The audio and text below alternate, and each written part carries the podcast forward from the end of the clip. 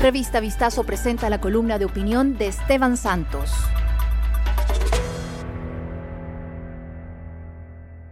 Cumbre de la CELAC. Muchos discursos y... ¿ya? A veces desespera el sentir que nada cambia.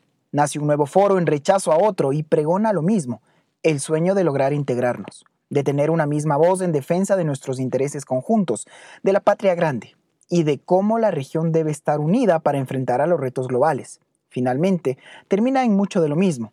Pomposos discursos, foto oficial y de regreso a su país las largas y costosas comitivas enviadas para el efecto. En esta ocasión, el factor ideológico mantuvo un rol particularmente protagónico, toda vez que el maestro de ceremonias de turno fue el presidente de izquierda populista del país anfitrión México, que desde el inicio sentó un malogrado tono al invitar a que dictadores asistieran. Maduro por Venezuela, contra quien pesa una orden de captura y recompensa de 15 millones de parte de los Estados Unidos por narcotráfico. Y Díaz Canel por Cuba. Este último incluso fungió como huésped de honor en la conmemoración del aniversario por la independencia mexicana. Una frente en sí mismo. Felizmente y afortunadamente para el respeto a la democracia, sí destacaron voces muy críticas como la de los presidentes de Uruguay y Paraguay al momento de decir las cosas por su nombre. El presidente Lazo, un poco más conservador, sin denunciar directamente a los dictadores, se refirió a la importancia que tiene la democracia y el respeto a sus libertades.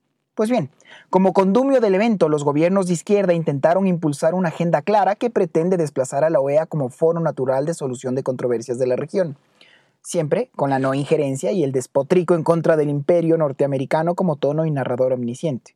El resto de los gobiernos, de centro y derecha, hicieron caso omiso a esta petición, por lo que no pasaron de ser nada más que fervientes discursos políticos sin mucha saliva.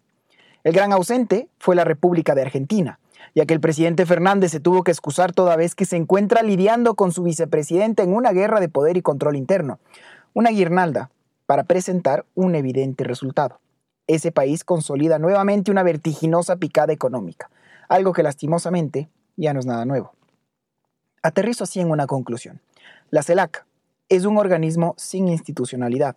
No cuenta con un presupuesto asignado o una sede propia. Deja de lado a las potencias económicas de Brasil, Estados Unidos y Canadá.